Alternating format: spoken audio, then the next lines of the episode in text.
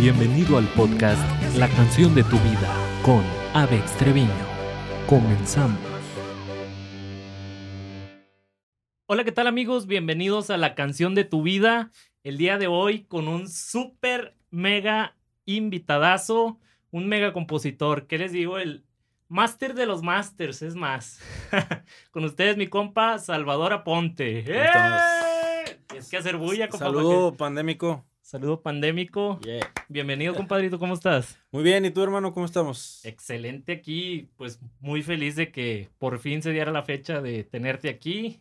Ya, ya tenemos ratito eh, organizando esto para que no piensen que, es improvisado, así que bueno, pues aquí estamos listos para echarnos unas rolas y platicar un poquito de, de mi vida, ¿verdad? Eso es todo, carnal. Mira, te platico un poquito del concepto. Queremos, queremos en este canal platicar como amigos, cotorrear, como se dice, ¿verdad? Entre la raza, de tu vida, de tu trayectoria, pero también por ahí saber algunos datos personales que en el fondo es la forma de saber de dónde viene tu inspiración, ¿no? De dónde viene todo ese lenguaje, todo, todo eso, pues se supone que lo adquirimos desde niños, ¿no? Entonces me gustaría si nos compartes cómo empezaste, de dónde eres, cuántos años tienes. Soy de aquí cerquita, eh, de aquí, de, somos este, del sur, somos del sur, de aquí de, de, Monterrey los dos. Este, pues bueno, tengo 33 años ahorita. Ajá.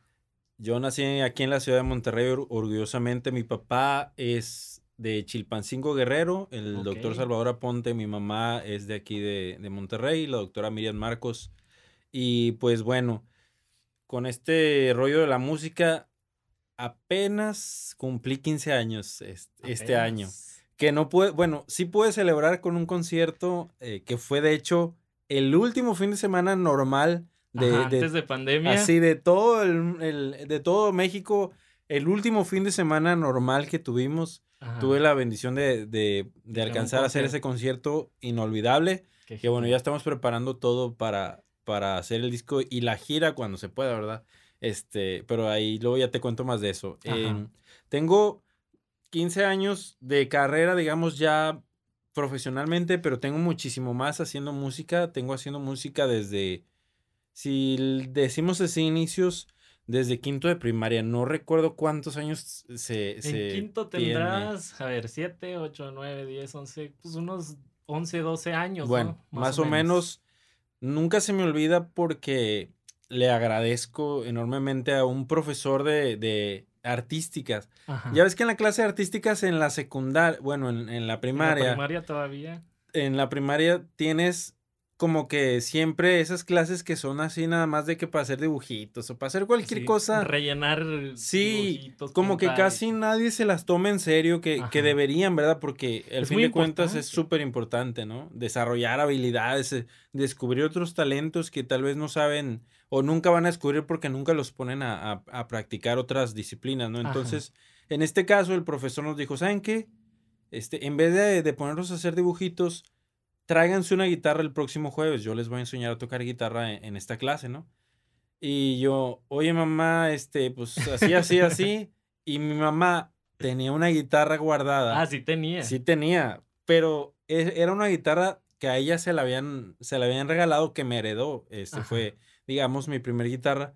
Era tan vieja esa guitarra, compadre, que está, bueno, está hecha porque todavía la tengo en Checoslovaquia, que pues de hecho ya no existe, ¿no? Ahora es República Checa y Eslovaquia, bueno. Así es. Esa estaba hecha en, en, Checoslovaquia. marca Lignaton. Por ahí busca esa marca, tiene una historia y todo el rollo. Sí. Este, pero bueno, pues empecé eh, a, a practicar ahora sí que cada jueves y me empecé a dar cuenta que lo que más me gustaba de, de, la primaria donde estaba, del colegio aquí del Liceo del Country, que ya ni existe, este, eran las clases de guitarra, ¿no? Era, cada jueves era como que una emoción, como para cuando te levantabas, este, y sabías que era viernes y iba a haber un día de campo en la escuela. como cuando te dicen ropa libre. Ah, ah, y, todos, nada más estabas esperando el momento para ponerte el trajecito que te habían comprado, ¿verdad? Ah, los tenis, no sé, este, para llevarse el balón.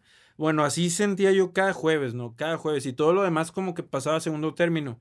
Desde ahí, yo dije, o me dije a mí, ¿verdad? No se lo dije a nadie más. Yo quiero hacer música, quiero dedicarme a la música. Pero dije, más bien, fue enfocado a quiero cantar o quiero hacer canciones o todavía no sabías qué parte de la música, pero música?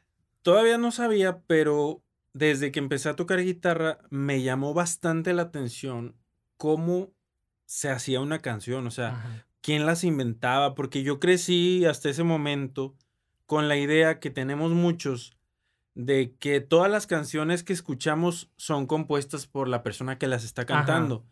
Y oh, sorpresa, y es cuando me empiezo a investigar más y me doy cuenta que había estas personas que estamos detrás de los reflectores, que son los compositores, y que en su mayoría se encargan de hacer las canciones que nosotros escuchamos con unas grandes voces, ¿no? Así es. Digo, en su mayoría porque pues también hay, hay, intérpretes que, que, escriben sus canciones. Es que mira, justamente eh, eso es un tema muy importante y lo acabas de decir justo. Los intérpretes son personas, son como actores de la música, ¿no? Interpretan las canciones, no quiere decir que seas bueno o malo. Si cantas, digamos, no con tanta técnica y demás, pero logras que la persona sienta, eres un intérprete. Exacto. Y, ya que, digo, ya, ya como gente de, la industria, este, sabemos que, que hoy en día, no sé, creo que en otros tiempos era, ahora sí que tenías que tener la voz, ¿no? La gran voz. Sí, sí. Pero hoy en día, como gente de la industria, sabemos que, que ya no lo es todo. O sea, claro, una voz bonita ayuda, ayuda bastante, pero ahora hay otra serie de factores, la apariencia, e incluso hay voces que, no son la gran voz, pero que transmiten más que una voz bonita. Dígase Valentín Elizalde, en paz descanse, y muchísimos más que podríamos mencionar. Pero ahora los tiempos han cambiado, ¿no? Totalmente. ¿Cómo te defines a ti mismo como cantautor, como compositor? Siempre es una, duda que he tenido. Bueno, em, son dos cosas diferentes. Son dos cosas diferentes. Y a veces las personas dicen, no, pues es fácil combinarlo y es, y es, una, es una tarea complicada. Desde que escribes una canción y dices, a ver, esta la voy a escribir para Salvador Aponte o lo voy a hacer para que me la grabe, ¿no? Es, es, una, es una decisión difícil de tomar. Yo creo que como empecé primero cantando, pero inmediatamente digo, todos creo que primero empezamos cantando, o sea, nadie, o que yo sepa, nadie agarra, agarra una guitarra y dice, ¿sabes qué? Ya quiero hacer una canción. O sea, siempre agarras una guitarra porque te gustó una canción y quieres sacarla o quieres acompañarte, ¿no? A menos que vengas de familia de compositores, ¿no? Claro. Me imagino que crecer en ese ambiente debe ser espectacular. Claro, muy distinto. Yo, yo en este caso vengo de, de familia de, de, nada que ver con la música. Te, digo, mis papás son médicos. médicos. Y, y, pues orgullosamente, ¿no? Una carrera que, que, bueno, ¿qué te puedo decir? La carrera más importante en estos tiempos de pandemia, que son unos héroes.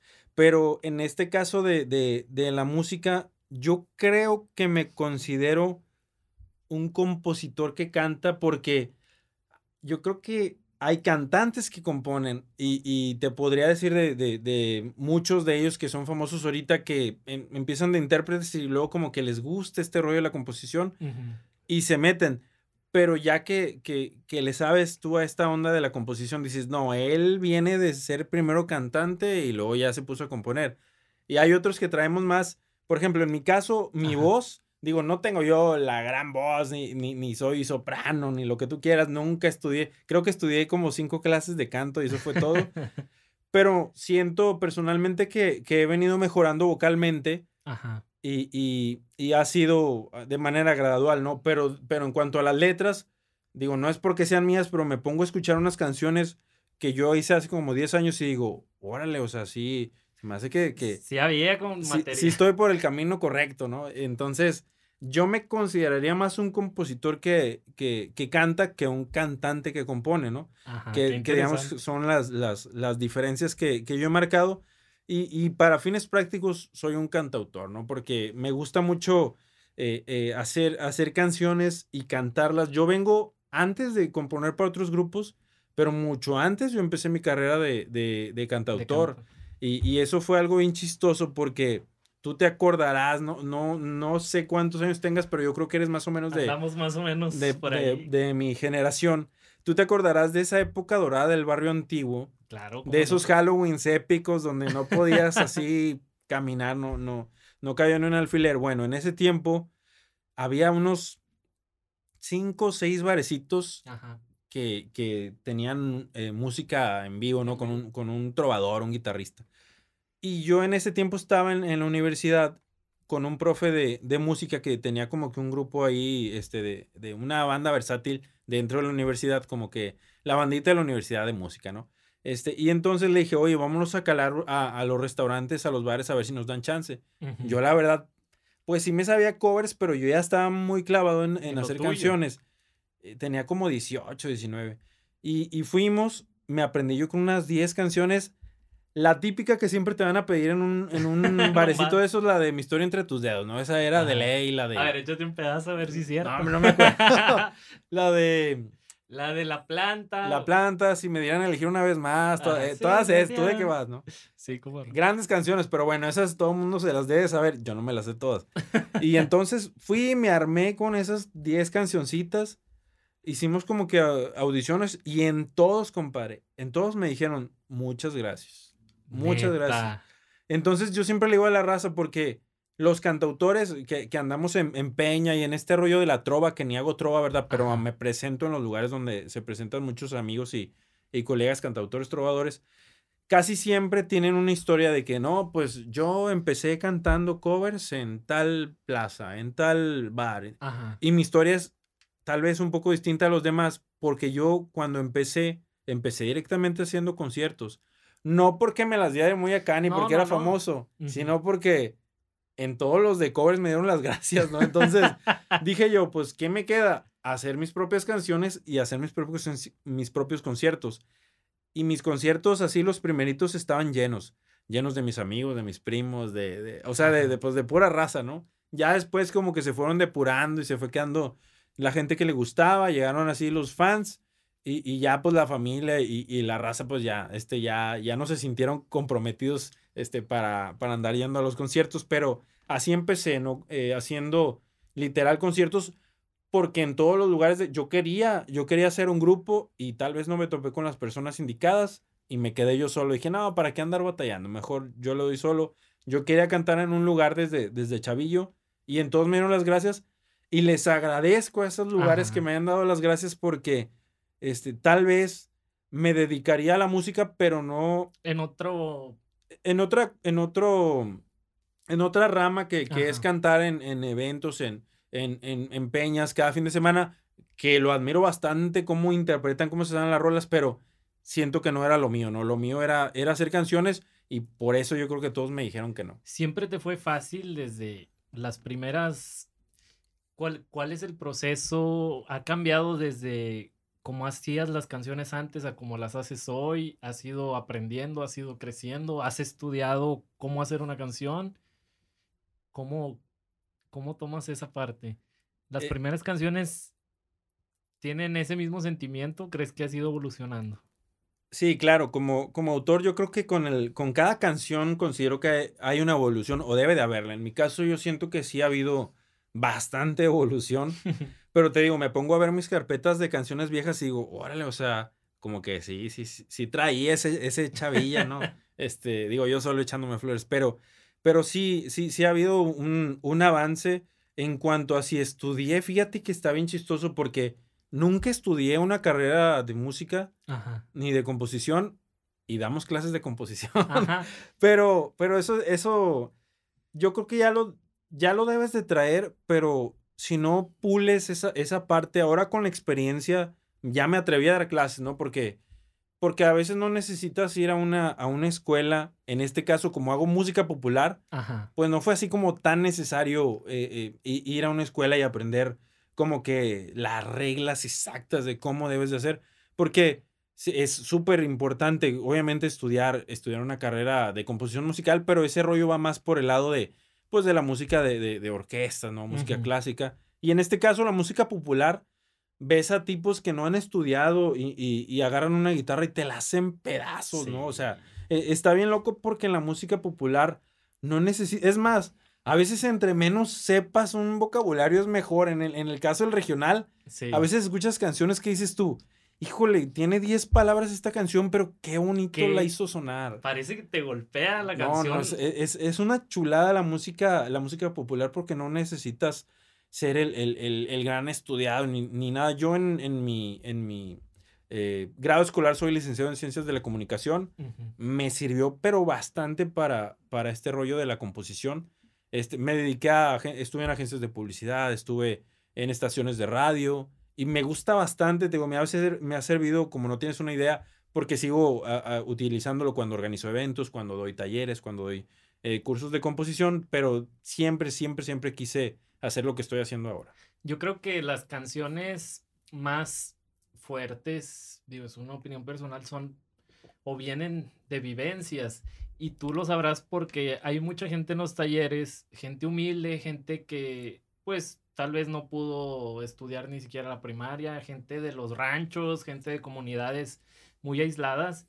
Y hay muchos éxitos de gente humilde en, en la radio, ¿verdad? Que la gente no sabe, pero la gente llega es, esas personas llegan silbando la canción tal vez con el productor o mandan sus canciones escritas en una servilleta o en una y se vuelven éxitos. No, hay, hay, hay de todo, como te digo, la música popular a mí me ha sorprendido porque de repente en, en esta carrera he conocido a, a, a personas súper estudiadas uh -huh. eh, eh, que han ido a cursos de canto a, a donde tú quieras, mundo. ¿no? A Berkeley, a Europa y cantan y tú, wow, qué bonito. Y luego llega un pelado de, de 20 años que viene de, de no sé, San José de, de las manzanas. De, sí, de allá de este, Cieneguillas, donde sea, no sé, de, de, de, cualquier lugar. Y le dices, échate esta canción y canta, y dices, no, manches, te pone la piel chinita, ¿no? Entonces, esa es la magia, la magia que tiene la música que, que, que sigue siendo algo que, que, la tecnología no, nunca va a poder superar, creo yo, el sentimiento, ¿no? Y a lo que voy con esto es, si crees que el compositor nace o se hace. Mira, como, como ya maestro, no me considero maestro, pero ya como maestro de, de, de, no, de, de que damos talleres y todo ese rollo, yo te puedo decir que si hay compositores que nacen, pues como tal vez José Alfredo, ¿no? Espinosa Paz es, yo creo, en estos tiempos una persona que muy criticada por, por personas que no conocen el género, Ajá. pero muy admirada por los que sabemos todo lo que hay. Todo lo, todo lo que ha hecho y la manera de hacer canciones, ¿no? O sea, para, para los compositores de regionales, Espinosa Paz es wow, ¿no? Oye, dijo en una entrevista a mediados de la pandemia, dijo, pues no sé qué estén ustedes haciendo, pero yo estoy haciendo canciones. Llevaba en dos, tres meses, según él, como mil canciones que dije yo. Órale. Qué locura. Y pues le deben de brotar y brotar y brotar y brotar. Sí, sí, es, es, es otro rollo, pero yo creo que la mayoría de compositores se hacen. Yo he visto, so, soy testigo de, de, personas que han llegado con nosotros a, a, a construyendo éxitos con, con Roger Salazar y tu servidor, que vienen así en, en ceros, les das, eh, eh, digamos, lo, los consejos, la, las técnicas necesarias para incursionar o para pulir más sus canciones, y luego ya andan haciendo unas canciones que dices tú, Guárale, o sea, sí, sí. Era cuestión de darle un par de herramientas y.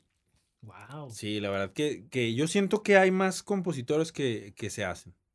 Bueno, me gustaría que me platicaras. Vi en YouTube, se publicó hace 11 años más o menos. Me están haciendo el Sancho. Me llamó muchísimo la atención que para su tiempo. Las cosas que metiste en el video, si no lo han visto, métanse ya a buscarlo. Me están haciendo el Sancho. Un celular, cosas que ahorita que se pusieron de moda, ¿verdad? Tú lo estabas haciendo hace más de 10 años. ¿Te acuerdas cómo fue que surgieron las ideas, etcétera? Sí, claro, siempre. Fíjate, te voy a decir porque tengo ideas medio locas. porque yo antes de tocar con la guitarra, este, de más bien de componer con la guitarra, mis primeras composiciones fueron de hip hop. Uh -huh. Así las primeras, las primeras. Wow. Y en ese tiempo había muchas rolas de hip hop que eran como más chuscas, no eran como las, las que se hacen ahora de, ah, de, de, de yo soy acá el mejor y yo tengo chingo de viejas, ¿no?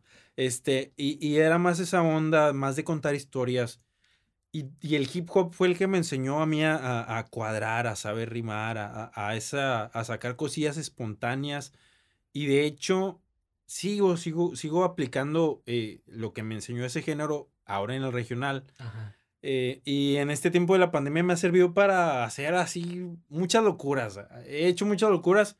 Gracias a Dios ya varias están ahí este, en vías de, de, concretarse. Entonces, este, siempre el, género del hip hop ha estado presente. Incluso en, en, mi último disco que se llama Una nueva historia, hay una canción que se llama Ya tiene novio, que es literal un trap, nada más que le hicimos una base como más, más yacera. Y la canción de Me están haciendo el Sancho fue de las primeras canciones que, que saqué a la luz. Fíjate que mis primeras canciones, si, si te pones a investigarlas, son canciones que tratan de, de, de salirse un poquito de, o sea, yo creo que estaban muy avanzadas para el momento. Eso fue lo que a mí me, me, llamó bastante la atención. O sea, las palabras que usas, incluso el mismo video, te digo, hay escenas de Facebook y demás que en ese entonces apenas estaba saliendo. Hoy en día estamos todos vueltos locos en las redes sociales, pero en ese entonces no. No, en ese entonces, en esos, en esos años. Como si estuviéramos 60. Ya sé, ahora ya, ya, ¿qué va a decir la gente? ¿Cuántos años tiene estos datos? Pero fíjate que mis primeras canciones fueron muy dadas a, a, a, tener un ganchito ahí diferente.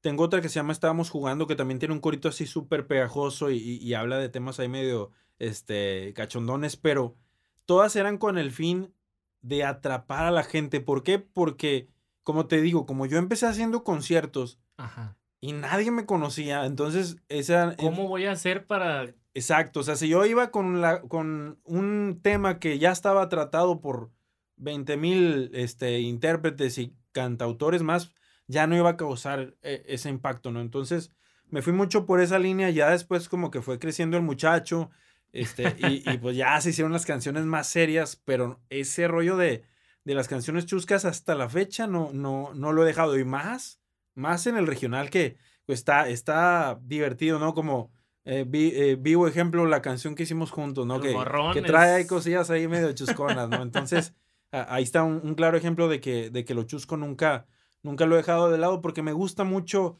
en mis shows eh, ya se hicieron así muy, muy románticos, eh, pero, pero como quiera me gusta de repente sacar así... Destantear al enemigo. Sí, como que la gente, no sé, con, con este rollo de las canciones que, que, ya llegaremos a ese punto que hice para mi boda y todo este proceso tan bonito, pues ya la gente dice, ah, mi amor, vamos a ver a Salvador.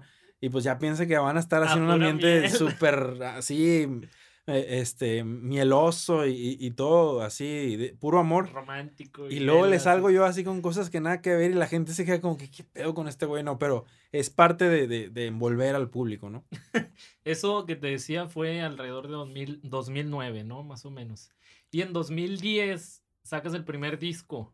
En 2010. Sí. Que es una conquista más. Platícame un poquito de los temas que vienen por ahí, si te acuerdas. Híjole, me acuerdo, pues vienen. Es que estuve, hice como tres discos caseros y yo creo que estuve metiendo las mismas canciones, ¿no? En, unas, este, más y en unas menos, pero eran las mismas, casi creo.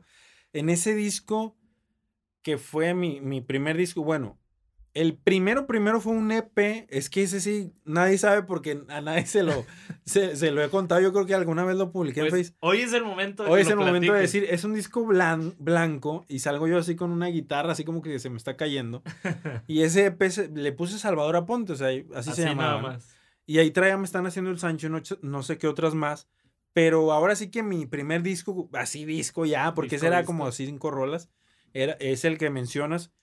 Y pues trae puras canciones eh, de, la, de las primeritas que hice, me están haciendo el Sancho, otra que se llama El siguiente paso, que en 2010 grabamos el video de esa canción ahí en El Salvador. Me fui dos meses al Salvador.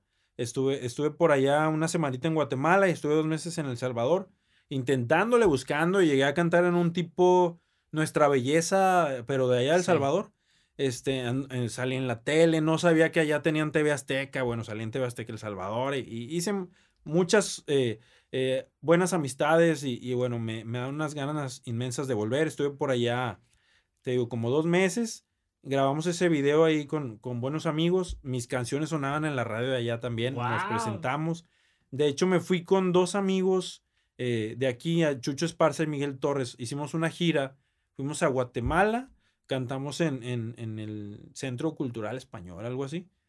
Y en San Salvador cantamos en un lugar que se llama La Luna Casa y Arte, que creo que ya cerró, que digamos que es el equivalente a la tumba, ¿no? Era como que la catedral de las expresiones alternativas y, lo independiente. Nos presentamos ahí y yo aproveché porque la familia de mi mamá es súper grande, están regados, pero te lo juro, por todo Sudamérica y Centroamérica están regados, ¿no? Entonces, ahí en El Salvador tengo una tía eh, mi tía Ana, que le mando un saludo. Y ahí me quedé dos meses. Oye, ¿apontes tu segundo apellido o el primero? El primero, el primero. Mi segundo apellido es Marcos. Ah, ok. Entonces los, los Marcos, y, Y, los Dacaret, porque mi mamá es Marcos Dacaret, están regados así por todos lados. Cuando fui a Colombia en 2012, también conocí unas tías este, que, que, que viven allá. Y también tengo así familia, bastante familia en Honduras. Tengo familia, bueno, en El Salvador, en Guatemala. También cuando estuvimos en Guatemala, nos quedamos ahí una noche con, con los tíos.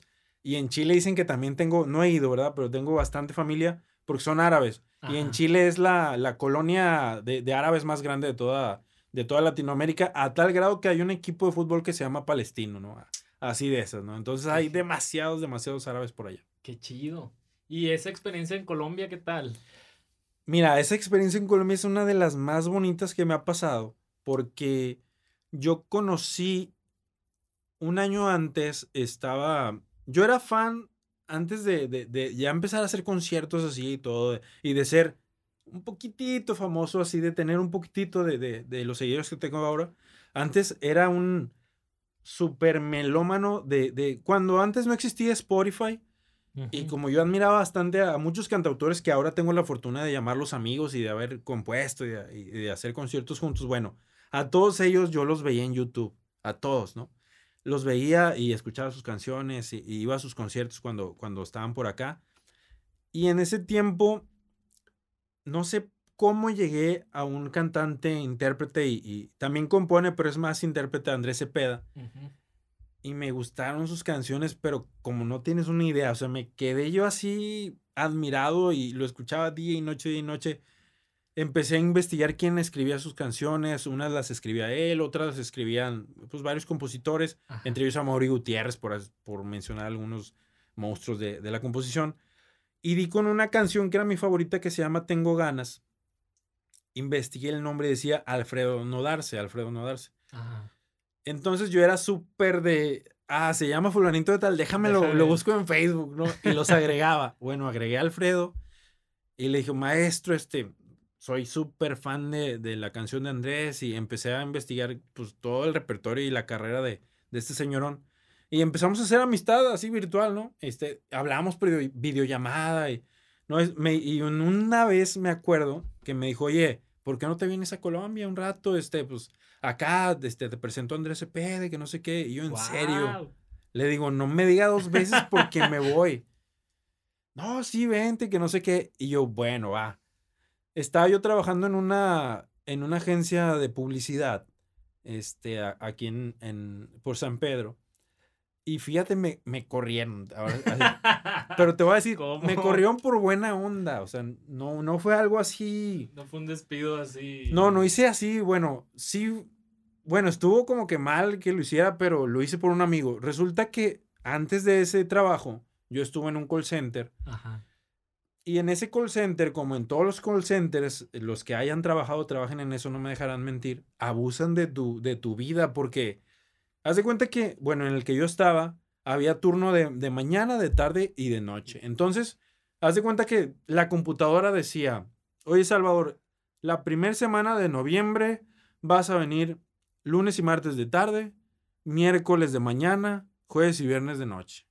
y, y ya ves que, bueno, en mi caso soy una persona que me gusta tener una rutina, o sea, me gusta decir, de tal a tal hora me gusta ir a caminar y tal y tal hora me gusta componer, tal y tal hora hago, no sé.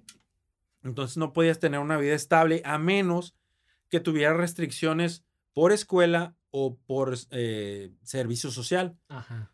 Ahí sí te permitían. Ahí sí te permitían de que, oye, ¿sabes qué? Tengo servicio social en la tarde, méteme puro de mañana y tenías tu horario fijo como pocos, ¿no? Era un privilegio así, pero tenías que, por ejemplo, yo estaba en, la agencia de publicidad y pues un amigo que, que seguía trabajando allá me dijo, oye, necesito que me hagas un paro. Di que estoy haciendo prácticas eh, profesionales contigo de 4 a 8 de la tarde para que estos güeyes me pongan puras eh, eh, horas de mañana, ¿no? Y yo, güey, pero obviamente van a hablar a la empresa Pues y sí. se van a dar cuenta.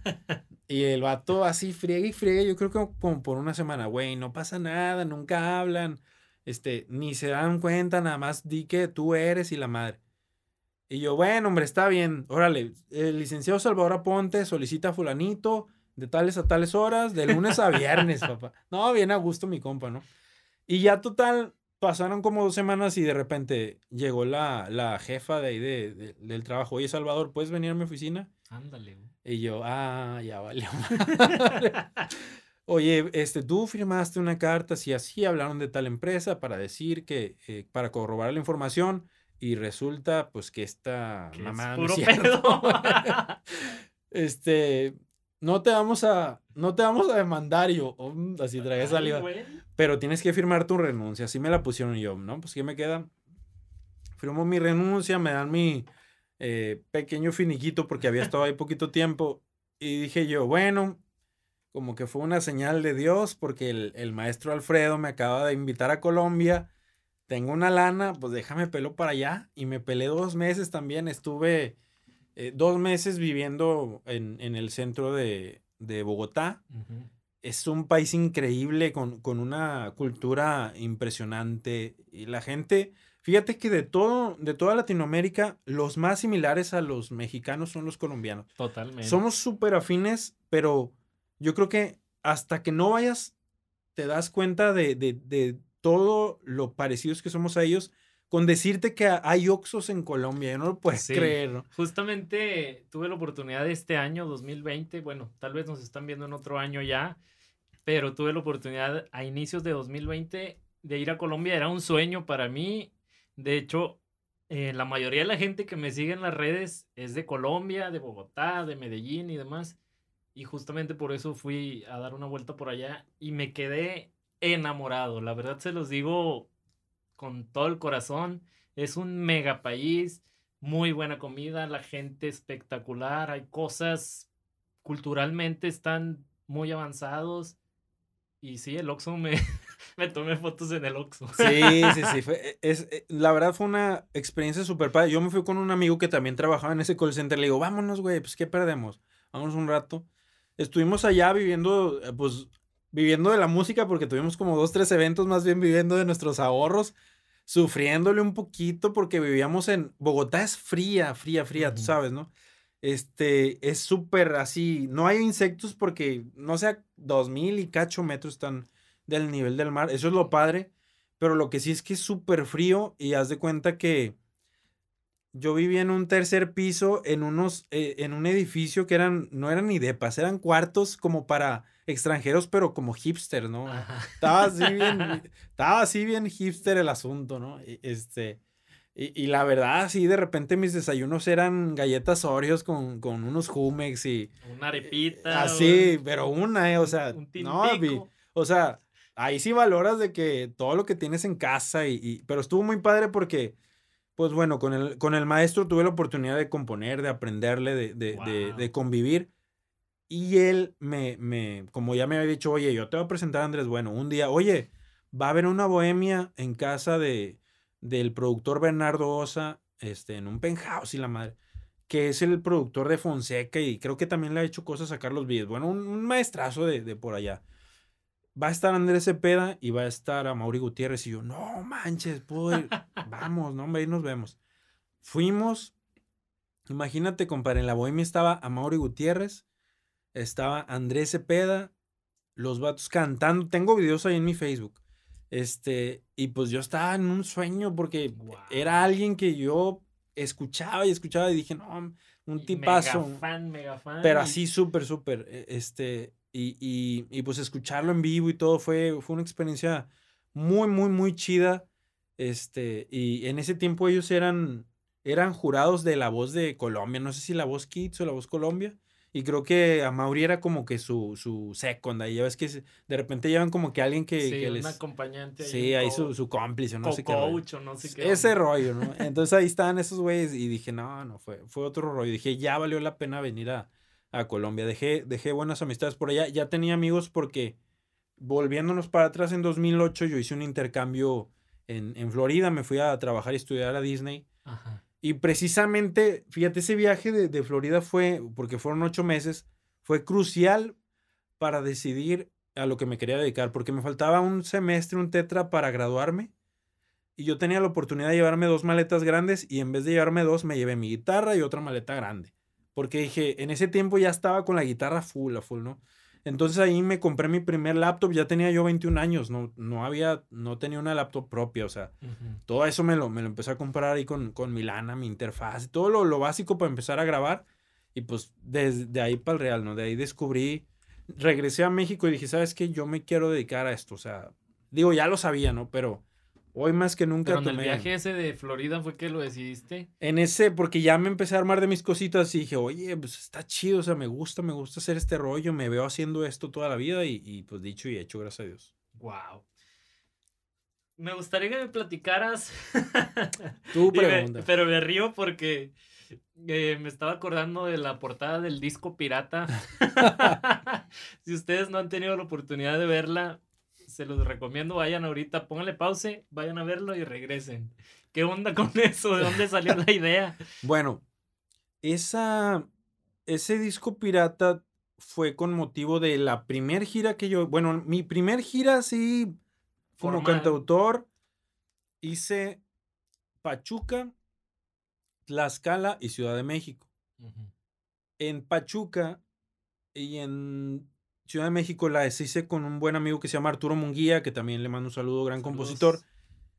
Y en Pachuca me dijo Arturo, ¿sabes qué? Ahí vamos a cantar con otro amigo que se llama Sabdiel, que también es cantautor. Conozco a Sabdiel, nos llevamos, pero muy, muy chido también. Y para los tres meses ya empezamos a hacer nuestra primera eh, gira juntos, él y yo. Nos aventamos en total como unas tres giras. Hacíamos fechas de 30 pesos la entrada y, y er- era más lo que nos divertíamos que lo que ganábamos, pero... Yo me acuerdo que la primer gira, porque a todas les poníamos un, un nombre, ¿no? Sí. Oye, ¿cómo se va a llamar esta gira? Pues la gira pirata, güey. Vamos a hacernos, yo le digo, oye, vamos a hacernos pinches discos piratas, ¿no? Para, pues para llamar la atención, no Sí, sé. Quemados y. Y, y creo que en ese tiempo nos tomamos hasta unas fotos con unos policías que nos estaban arrestando. Hacíamos varias ahí locuras, ¿no? Y hicimos, este, cada quien, él también tiene su disco pirata.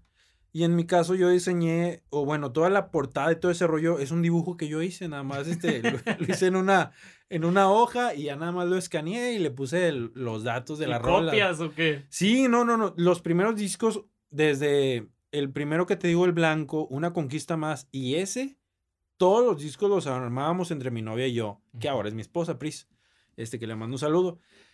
Em, imprimíamos, creo que en cada tabloide nos cabían tres como, como cajitas, ya las, las recortábamos, armábamos los sobrecitos, todo a mano, o sea, 100% artesanal. La portada del disco pirata, compadre, era un monito hecho así, yo, yo los hacía todos y le ponía a Salvador Aponte, pero así con la letra, porque mi letra es horrible. Para todos los que alguna vez les he firmado un Letra, disco, letra de doctor, pues de ahí viene. de, de esa, esa herencia. bonita herencia, ¿no? Para todos los que alguna vez les he firmado un disco, se, se imaginarán o sabrán de lo que les hablo. Mi letra está bien gacha, ¿no? Entonces, ahí, este, ahora sí que puse todo mi talento a trabajar en, en cuanto al diseñador gráfico y pues le fue muy bien ese disco. se vendieron todos y te digo, hacíamos giras. eh, a veces a mí me tocaba, como que cada quien se dividía, este, no, pues tú sacas esta fecha y yo esta fecha, ¿no? Ajá. Y hacíamos un trabajo en equipo. Yo me fui a vivir a, a- a Pachuca porque pues no me salía a estar viajando cada fin de semana Ajá. para lo que cobrábamos, ¿no? Y, y entonces yo me acuerdo que una vez, porque soy medio malo para las planeaciones, me aventé una, un fin de semana, le dije, oye, güey, conseguí Huejut, no, conseguí Tasco y al día siguiente tenemos que cantar en Huejutla. Bueno, estás hablando de como de 13 horas de De diferencia. camino, wow. No, fue un desmadre ese día. Llegamos, o sea, llegamos directo así a tocar. Este, dormíamos, me acuerdo la primera vez que fuimos a Tasco Guerrero, que llevo, bueno, este año no, no pude ir, ¿verdad? Pero llevo como cinco años yendo. Nos dormimos en un sillón así. No, sillón. no, no, es este rollo de, de las giras que, que como bien lo dices, es muy diferente a la composición. Yo tengo amigos, muy, muy, muy buenos amigos, que, que desde hace mucho tiempo nos conocemos y hemos trabajado juntos, pero ellos solamente son compositores y gracias a Dios les está yendo muy bien. Pero ellos tienen ahora sí que la bendición de, de, Viven ciertas cosas nada más. De estar en su casa. En la comodidad. Desde la comodidad de su casa, los vatos están a toda madre. Y está chido. Pero a mí me gusta la mala vida, ¿no? Entonces, yo sí he andado, pero en, Pues me he quedado a dormir en, en centrales de autobuses, en en el piso, en alfombras, en, en sillones con piojos, en, en, hoteles de menos cinco estrellas. Y, y también me, obviamente, también la me he quedado. Contraparte. La contraparte también lo he disfrutado. También hay lugares donde llegas y pues lo que quieras, ¿no? O sea, hotel chingón y te lleva, todo lo que quieras, ¿no? Entonces, es, es ese, ese lado de, de, la, de, de la música independiente está chidísimo porque, te digo, a veces en un fin de semana vas a un lugar y dices tú, ay, pues esto es lo que hay para tocar y esto es lo que hay para dormir y esto es lo que hay para comer. Y al siguiente, es una realidad así distinta porque al siguiente día vas y, ah, la madre, pásele por aquí y aquí te vas a quedar. Lo estábamos esperando. Está bien padre, me encanta, por eso no dejo de hacer giras, por eso, por eso no dejo de, de, de, de batallarle, ¿no? Porque me gusta, me, me encanta. Eso me pudo mucho eh, desde que empezó este rollo, porque bien lo platicábamos fuera del aire de que, pues sinceramente, a mí no, no, no me pegó eh, emocionalmente este rollo de la pandemia. Digo, mucha gente de que se sentía toda frustrada por estar encerrada. Bueno, yo literal, Salvador Aponte, cuando está en, en, en un fin de semana completo que no tiene conciertos, que no viaja, yo la mayoría del tiempo, si acaso salgo dos veces por semana a ver a mis papás o o el domingo a, por una nieve, lo que sea, pero la mayoría del tiempo yo estoy encerrado en la casa haciendo canciones. Todo el tiempo estoy haciendo eso. Y no, y no me, no me siento para nada que, que me ha afectado en ese rollo la pandemia. Wow. Tienes un, digamos, mm. sí, bueno, lo dijiste hace rato que eras muy disciplinado y tenías ciertos horarios y demás. ¿Sí tienes algún horario para componer y demás? ¿O de repente te agarra la inspiración en la calle y pues ahora sí que, bueno, ahora con el teléfono es más fácil, ¿verdad? Si tienes establecidos horarios. Em, sí, trato de tener esa, esa disciplina. Em, no tanto así como que, ah, son las 8 y tengo que componer algo, pero siento el día digo, oye, no me puedo estar haciendo güey aquí nada más, o sea, tengo que hacer algo. Si no estoy componiendo, a veces dedico un día completo para mandar canciones a, los grupos. Para maquetear. Para maquetear, para estar editando, para, para estar haciendo todo ese rollo, pero todos los días es... Eh, de hecho, siempre les digo a, los chavos que toman los cursos con nosotros, mi, mi lema que llevo mucho tiempo aplicando es que todos los días de tu vida, todos los días desde, desde que te lo propones, ¿verdad? Tienes que hacer al menos una acción para poder llegar a, tu sueño, ¿no? O al menos acercarte a él. Yo lo llevo aplicando eso desde hace mucho tiempo. No importa si es eh, Navidad, si es un cumpleaños, si son vacaciones, si es Semana Santa. Todo el tiempo, de hecho, desde que me dedico a la música al 100%, me agüita que sean vacaciones. Porque me agüita que sean fines de semana cuando no estoy tocando, ¿verdad? Porque digo, chinga, o sea, ya quiero que sea lunes para pues para mandar canciones o para que... Sí, qué locura. Sí me explico, o sea, ya, ya vives en otro, en otra realidad muy distinta a, la de tener un, trabajo y, descansar los fines de semana. Lo que menos quieres es descansar, ¿no? Es estar ahí en fría, estar y estar, este, cuando, cuando, cuando tienes así un sueño, ¿no? Entonces, sí, sí, sí es muy distinto y en cuanto a la disciplina, he tratado de serlo. De repente no creas, hay días donde sí traigo así una, una hueva inmensa y trato ahí como que medio me hago güey de que, de que hago cosas, pero, pero sí es, es, es, es raro que me pase eso, pero sí trato de, de ser disciplinado, de, de tener, eh, pues no me exijo un cierto número de canciones por semana, ¿verdad? Pero yo siempre me preguntan, oye, ¿cómo cuántas canciones has hecho? ¿Cuántas haces este, eh, en un día? O sea, a veces creen que son como palomitas, ¿no? Pero hacer una canción, este, depende, ¿no? Estos días, por ejemplo, han dado súper inspirado, ¿no? Ayer me salieron cuatro canciones, no sé de dónde. Pero siempre que estoy en Monterrey en una semana completa, yo le digo a la gente que hago mínimo cinco canciones, mínimo no importa tanto la cantidad, la verdad, porque a veces llega, te llega alguien y te dice, oh, yo he hecho tres mil canciones y la No, pues. Oye, ¿cuántos te han grabado? No, este, pues, este, buenas tardes, ¿no? Pero digo, eso es lo de menos, no, no importa la cantidad. Yo hago muchas canciones porque, mm, porque salen, Que o salen. sea, no puedes decirle que no de repente, no sé si te pasa, pero estoy haciendo una canción y en esa misma canción hay una frase que digo, ah, chinga, esta me Es- puede servir para Esta otra. está para otra. Y a veces sí. me pasa que empiezo una y termino otra. O sea, no, tra- traigo ahí de repente un, un- un desmadre, ¿no? Pero, pero está padre esto de, de- de hacer canciones. Qué chido. Carnal, platícame de Creando Boleros. Eso fue por el año 2014. Me parece que lo está organizando Televisa, la UNAM y la Sociedad de Autores, ¿verdad? De México. ¿Cómo te fue? Creando Boleros fue el último reality, o más bien el último concurso donde, donde yo participé.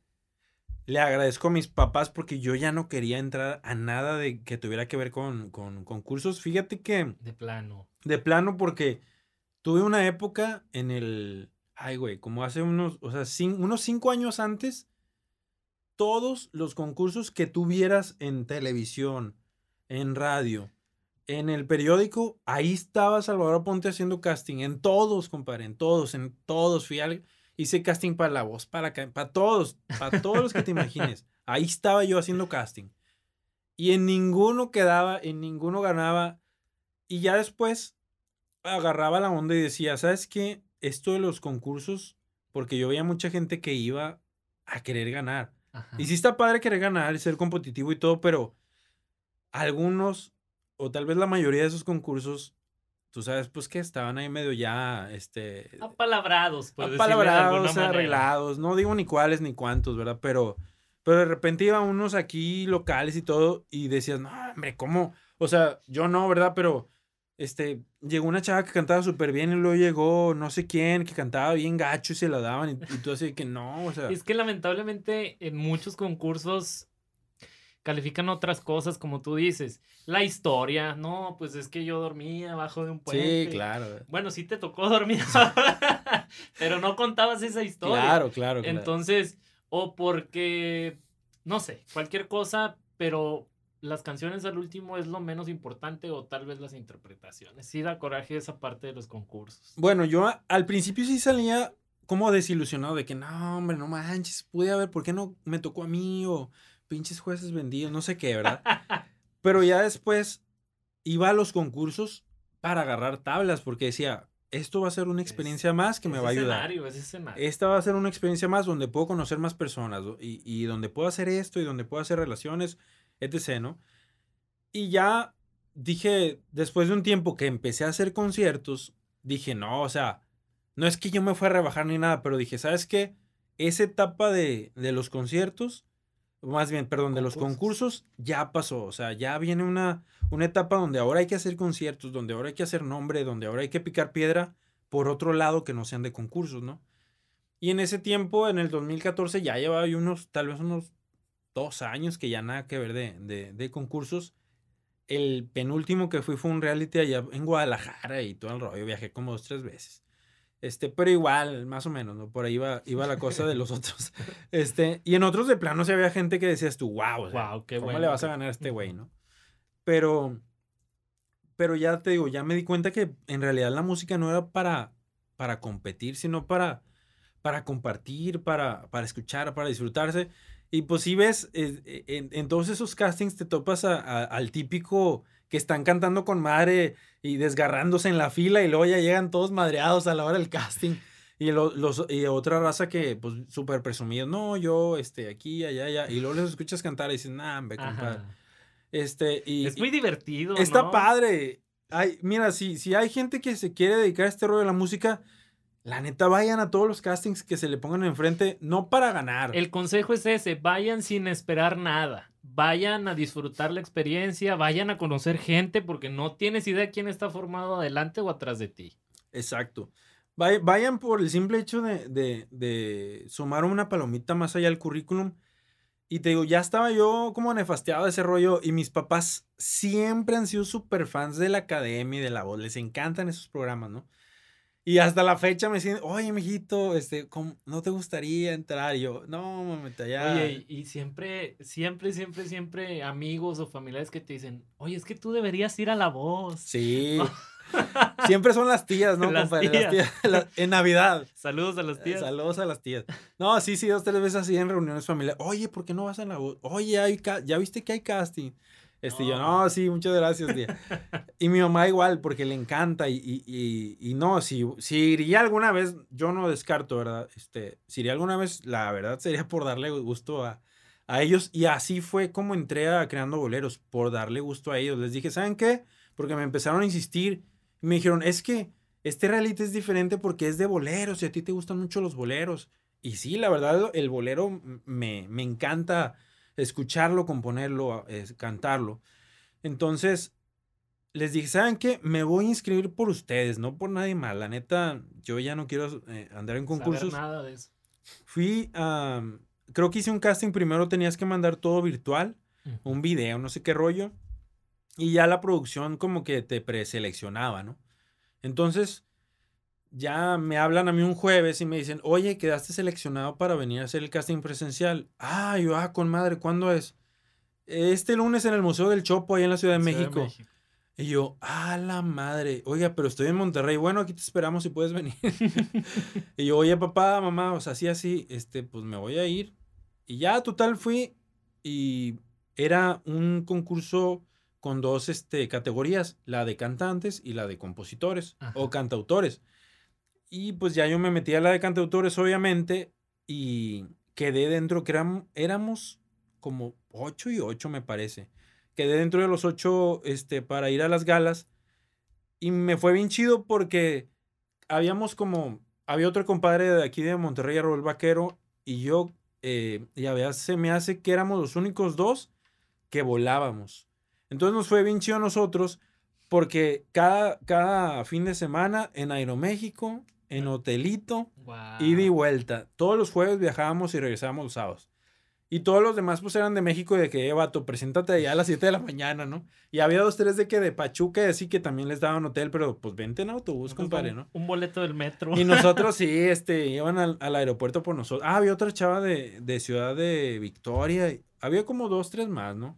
Este, y estuvo bien padre, fue como mes y medio de, de, de los concursos, de, de, de estar así como compitiendo, pero había jurados, bueno, estuvo el hijo de Álvaro Carrillo, el hijo de, de Elena Valdelamar, estuvieron por ahí los de los Panchos, Armando Manzanero, Susana Zabaleta. Wow. Estuvo increíble, increíble la experiencia. Grabábamos en el foro de, de Televisa Chapultepec, donde es Foro TV y creo que está Televisa Deportes también. Ahí nos topábamos a alguna vez vi a Enrique Burak y, y dos, tres así, pues personajes, ¿no? Se siente muy Súper imponente chido. andar ahí, ¿no? Súper chido. Y, y, y haz de cuenta, los de la producción, súper buena onda. Eran los mismos que, que ahora hacen las coberturas de, de, noticias ahí de Foro TV. Súper buena onda. El, el- pasamos, los que pasamos, nos llevaron ese día a la UNAM, a, unos, a unas aulas, y ahí nos explicaron cómo iba a estar todo el rollo. Y los compositores, fíjate que la teníamos más difícil que los cantantes, porque los cantantes cada semana se tenían que aprender una rola, pero una rola ya conocida, sabor a mí, Ah, o sea, no, pues. o sea, sí estaba padre, obviamente pues era difícil porque todos la tenían de, de, de- del mismo grado de dificultad de apréndete esta rola y cántala. Ajá. Pero en el caso de los compositores, del concurso de compositores, era, güey, apréndete una canción, o más bien, compone un bolero, apréndetelo y cántalo el día del programa. Preséntalo. Nada de leer, güey. O Pero sea, se cantaba con guitarra, te acompañaba. pura guitarra. Todo el tiempo pura guitarra, pero no podías leer. O sea, era, apréndetelo a ver cómo chingados, componlo primero. Y yo para aprenderme canciones batallo. No, no te imaginas cómo. Sí, soy malo para los covers porque no me las aprendo. Ahora con las mías a veces batallo, pero bastante. Yo para aprenderme una canción, cuando tú escuchas que yo saco una canción, yo creo que ya la ¿Cuántas escuchadas? no, no te imaginas cuántas escuchadas y cuánto tiempo tiene de haberse hecho esa canción, porque me gusta sacarlas cuando, cuando ya está bien definido todo, ¿no? Entonces, este, e- e- eso de la, de- del rollo independiente te da esa ventaja de, ah, pues se me antoja grabar esto y cuando yo quiero lo saco, ¿no? Pero bueno, en, en el caso de- del programa, pues sí la teníamos más difícil. Eh, y, y, pues bueno, me, me llevo por ahí el, el primer lugar y fue, fue buen trampolín porque después me entrevistaron en Foro TV. El programa primero empezó virtual y en TV UNAM y vieron que tuvo éxito y después ya lo pasaban en Foro TV también. Este, tuvimos una masterclass con Armando Manzanero. No, fue, fue una experiencia súper bonita. Llegamos a hacer un par de conciertos juntos por nuestra parte allá en México con, con la mayoría del elenco de, de ese reality y dos, tres este, integrantes del reality siguen siendo buenos amigos. Estuvo también en el concurso de cantantes. Quedó en segundo, fíjate, no ganó, quedó en segundo Majo Cornejo, que es una, la primer cantante mexicana del Cirque du Soleil. Que aquí cuando vinieron a Monterrey con el espectáculo, no, no recuerdo el nombre, pero es un espectáculo alusivo a México. Eh, no, pues impresionante, impresionante. Le mando un saludo a Majo también. Qué genial. Quiero que me platiques de la bendición que te pasó con Me está gustando. Yo sé que es un tema que te, que te ha marcado bastante. Por ahí nominaba Latin Grammy. Éxito de la Sociedad de Autores también, del SACAM. ¿Cómo, cómo sucedió todo eso? ¿Qué, ¿En qué momento da todo un giro? Mira, tan chistosa es la música y tan impredecible que es una canción que escribí con César Valdivia y con Dani Pérez. tan, tan curioso es este rollo que los tres coincidimos en que nadie le tenía fe a esta canción. nadie. O sea, a veces cuando haces canciones, como que tienes tus preferidas y dices, ah, esta va a pegar. perfila para. Y luego tienes unas que, pues bueno, pues ahí está, ¿no? Ahí medio medio, ¿no? Entonces me está gustando, era de las pues ahí. De las otras. De las, pues de las normales, de que pues salió la canción, está bonita y todo, no cumple. De hecho, ni la queríamos maquetear, o sea, no, no era así como prioridad de, de que, ah, hay que maquetear esa canción, ¿no? Y entonces, la historia es de que andábamos en Mazatlán, allá se, se fue a vivir un ratito César y, y Dani primero, que les, les, mando un saludo y que son dos de, de los amigos que tengo desde hace mucho componiendo, que le está yendo súper bien eh, que me da muchísimo gusto. Y ellos también, te digo, vienen desde abajo en la composición. En ese tiempo, cuando andaba yo con ellos, vivían en una colonia, la famosa Olímpica de Mazatlán, que es una colonia pues, popular zona, ¿no? Y nuestro desayuno era queso, 15 pesos de queso fresco con tortillas y salsa botanera, compadre. Era una, es una delicia, es una delicia. Este, y, y en ese tiempo, pues era de que, oye, vámonos a componer a la playa. Y fuimos dos, tres veces, pero ese día este, fuimos a la playa, pero dijimos, no, hombre, no hay que hacer nada, vámonos nomás ahí a hacernos güeyes. A, a, ver a la playa, están en la playa. Y haz de cuenta que César dice, oigan, tengo una idea, este, se llama Me está gustando, y así, así. Y los tres de que, no, hombre, esa idea, qué chingón, espérate, vámonos a casa del Dani para hacerla. Nos emocionamos un chorro. La hicimos y ahí quedó, te digo, como que ni le tenemos fe. Ya después, César nos dijo, oye, le mandé la rola a, el manager de Recoditos y le gustó. Y nosotros, ah, con madre. Tú sabes que cuando les gusta una canción, pues les pueden gustar 20 mil, ¿verdad? Pero a que la graben es distinto. Todavía ahí, de ahí la gente cree que es tan fácil, pero de ahí todavía a que la graben, a que sea sencillo, a, a que la metan a radio, que hagan video, es otra historia muy diferente. Y a veces la racilla que, que, no sabe o que va empezando, publican el screenshot. No, hombre, ya me dijo que le gustó. Ya va a ser un éxito, ¿no? Y, pues cuántas canciones no se quedan ahí en me gustó. O incluso hay canciones en, en, en todos estos años. Tengo canciones que yo he escuchado con agrupaciones súper importantes que por alguna u otra razón no salieron y nunca van a salir. Pero pero así, si la, si la gente la escuchara, diría, no, no puede ser. O sea, ahí tengo, tengo varios casos de esos y a todo el mundo le pasan. Eh, y, pero bueno, en este caso, nos avisa César de, de, que le había gustado. Y a los dos, tres meses, pues que nos vamos enterando que viene como título de disco y como primer sencillo. Y nosotros, no te pases. Y, y, en ese tiempo, Samuel, eh, que, que en ese tiempo era el nuevo, venía entrando a, la banda y le querían como que dar algunas canciones pues para, para proyectarlo. Y pues resulta que, que cantó él la canción de, de Me está gustando. Nosotros decíamos, no, hombre, pues que la cante el flaco, ¿no? Pues en ese tiempo el flaco pues traía mucho más, más cartel. Pues la cantó Samuel y le quedó súper, súper, súper chingona. Se hace un éxito y ya como al, al segundo llegó, no, no llegó al primero, llegó al segundo de Billboard. Ya como a los seis meses, pues que salimos nominados a los Latin Grammy. Yo estaba en México. Yo estaba en México y de repente el manager de, de Recoditos me pone felicidades y yo, ah, chinga, felicidades. ¿por qué? ¿Por qué? Están nominados a los Latin Grammy y yo, no, manches, no, imagínate, fue, wow. fue una súper, súper emoción. Em, de ahí pues ya empezamos a cuadrar todo, nos fuimos a Las Vegas. No ganamos, pero nos paseamos con madre. No, pero eso es lo de menos. Siempre digo eso en los conciertos, no, no ganamos, pero nos paseamos con madre. Pero no, fue una experiencia estar nominado a unos Latin Grammy, vivir, vivir la La experiencia. es- alfombra y.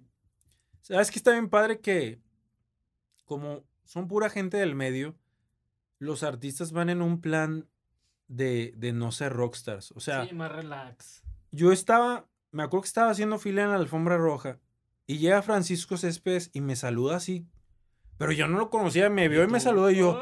¡ah, la madre, qué rollo!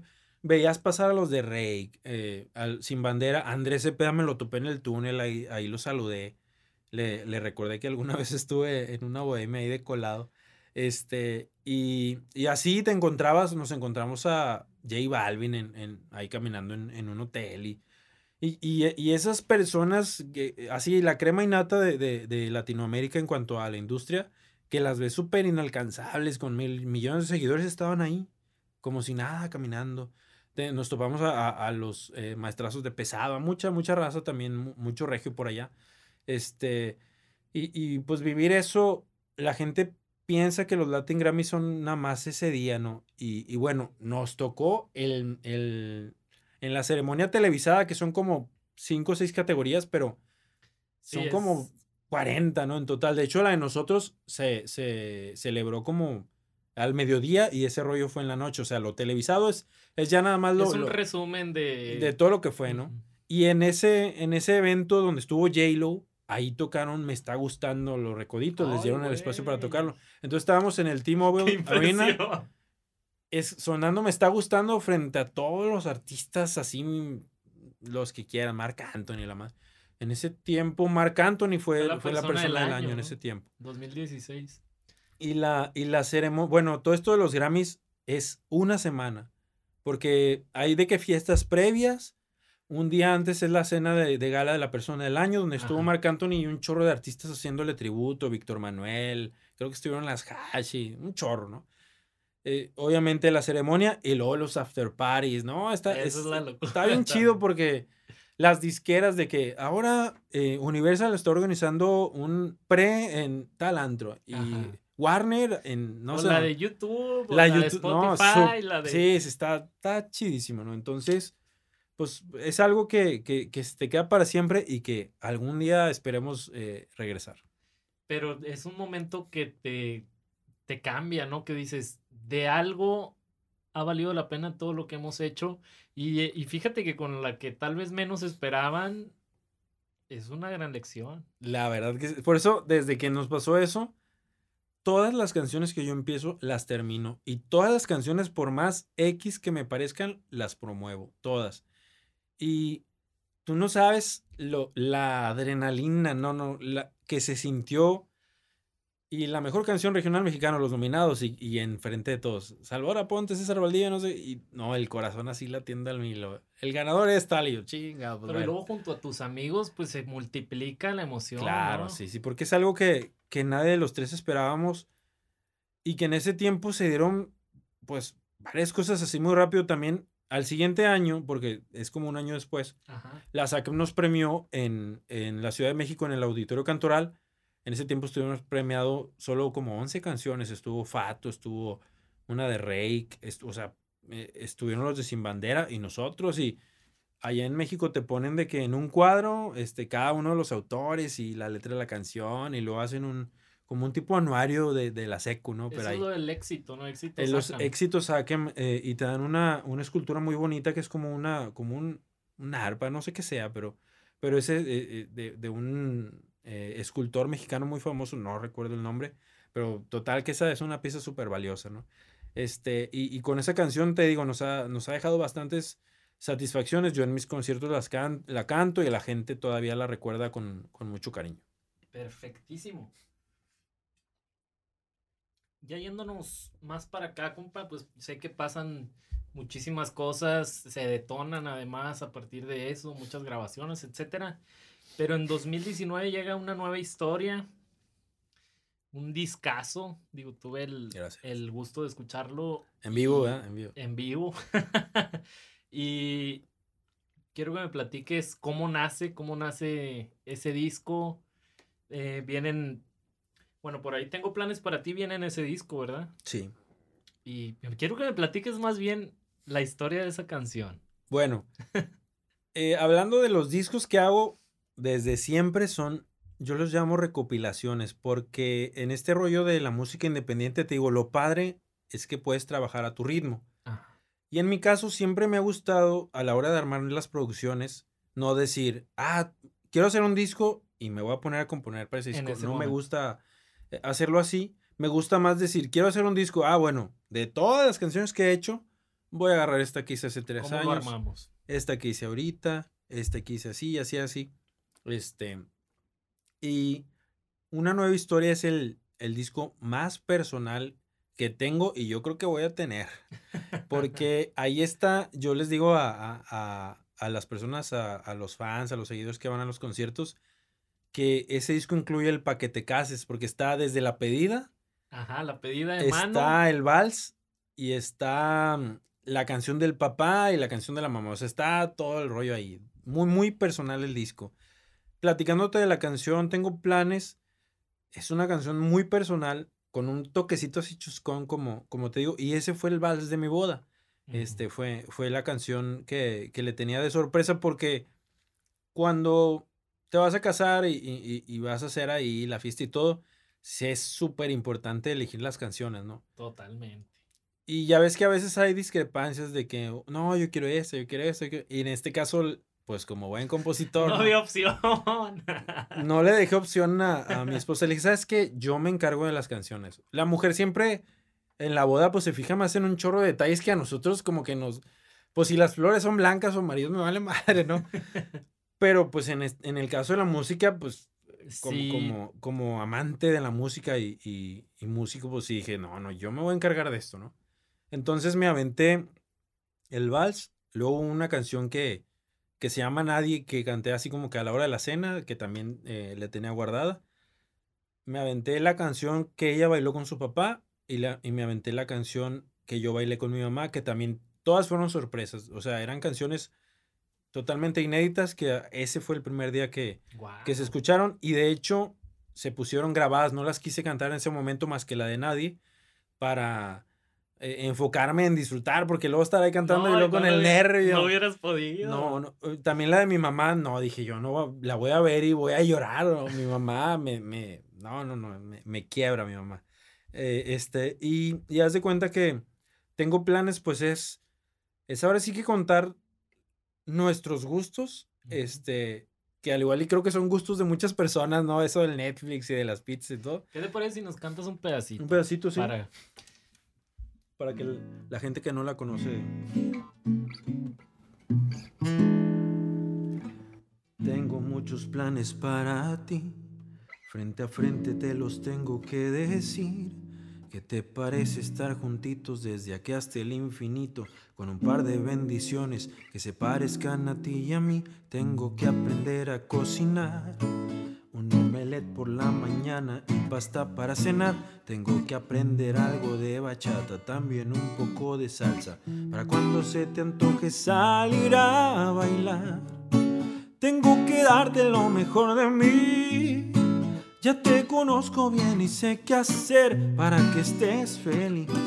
Amándote despacio y todos los días hacer que no te canses de mis tonterías. Ponernos disque a dieta, comernos una pizza, tener noches de Netflix en una cama king size. Amándote despacio aunque estés enojada y con todo yo quieras que te sientas deseada. Sobarnos los piecitos, volvernos los viejitos por siempre y para siempre. Que nunca se termine nuestro amor. Un pedacito. ¡Bravísimo! Gracias, gracias. Ay, déjame tomar más aquí que se me seca la boca. Qué rolón, compadre, qué rolón. Gracias, gracias. Y ahora en este 2020, sé que sacaste por ahí cuando pase todo esto, un temazo dedicado a la pandemia. Bueno, no dedicado a la pandemia, inspirado, Inspirado. En, en todo lo que estamos pasando, que también pues ahí en las redes fue una locura. ¿Te acuerdas de cómo va para ver si te echas un pedazo? Sí, O le decimos a la raza que lo busque. También que lo busquen, ¿verdad? que lo busquen y te cuento un poquito de ese tema. Fíjate que ya lo he dicho en, en entrevistas previas, yo no quería hacer esa canción. Te lo, te lo juro, yo no la quería hacer. Respeto mucho a los autores que cuando, digo, yo ya lo, pues lo acabo de hacer, ¿verdad? ¿Cómo no va- los voy a respetar? Pero digo, pero no, no suelo hacer eso. A veces, no sé, pasa el huracán o, O el terremoto. el terremoto y, el- y salen canciones muy bonitas y muy respetable que, lo- que, que lo, que lo hagan, pero no me gusta a mí hacer ese... eh, aprovecharte de la situación. sí, pues yo no iría a aprovecharte porque lo van a decir, ay, güey, pero sí te aprovechaste de esto. O sea, simplemente no me gusta este, hacer, hacer canciones de, de momentos, ¿no? De, de, ah, está pasando esto. Y ya me habían dicho personas muy allegadas, oye, ¿por qué no haces una canción de, de todo este rollo, no sé qué? Y yo, no, no, no, no me gusta, no me gusta, no me gusta. Pero estaba yo, en ese tiempo vivía en Mazatlán, vivimos como un año, seis meses, una, te, te platicaba fuera del aire, saludos a Mazatlán. Saludos a la ¿Cómo se extraña Mazatlán, la playita y todo? No, excelente, excelente. Em, vivimos los primeros meses de pandemia allá.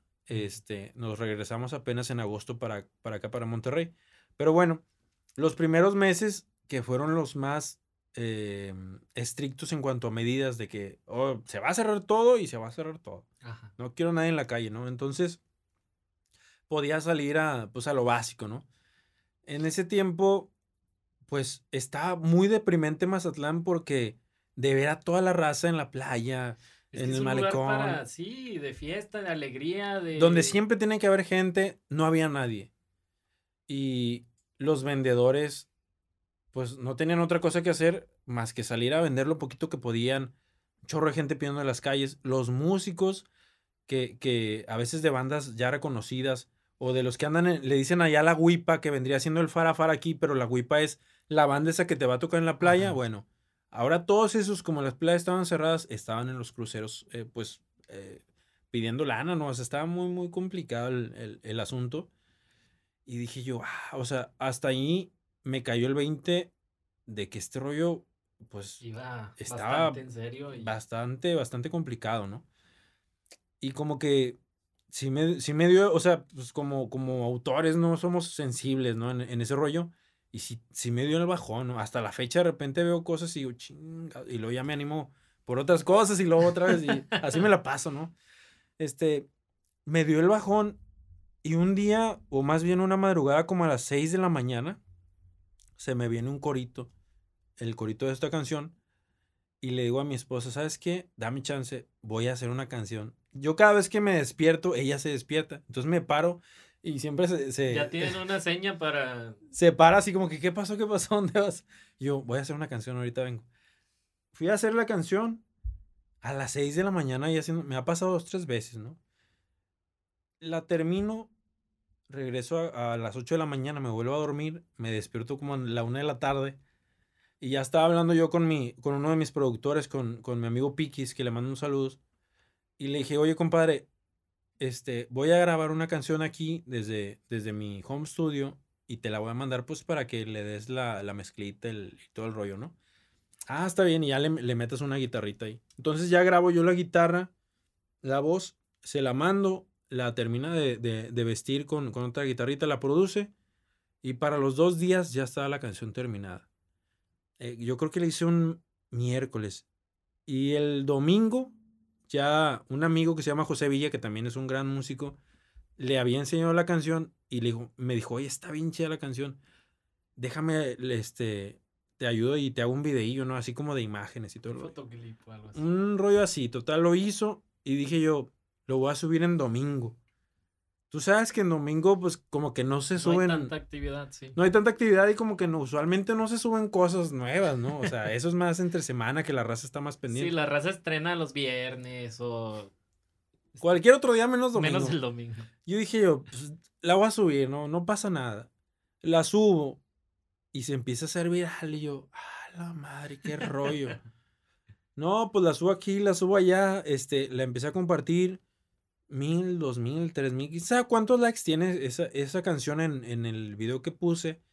Ya después me empezaron a buscar compañías disqueras, este, y me empezaron a, entrevistar de distintos medios y me di cuenta que yo sin decirlo la canción ya estaba llegando un chorro, pero un chorro de, de oídos.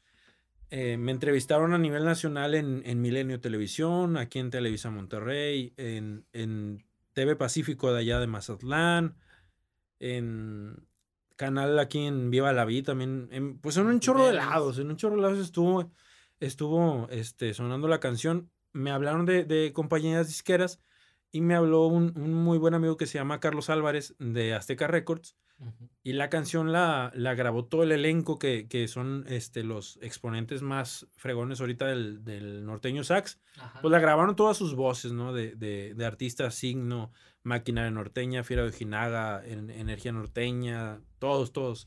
Este, Pescadores. Y ya después la sacaron una versión ahí mariachi para Estados Unidos. También sonó así en Univision, en todos lados. Después la grabó Toño Lizárraga, Carlos Arabia y, Omar Sánchez, que estuvieron en Alacranes, en Recoditos, en, en, en, varias bandas fregonas y ahora están de solistas. La grabaron en, en, versión banda, en pop. Por ahí la grabaron, me mandaban como videos de, de, de, de hospitales o de, niños cantándolas. Este. Wow.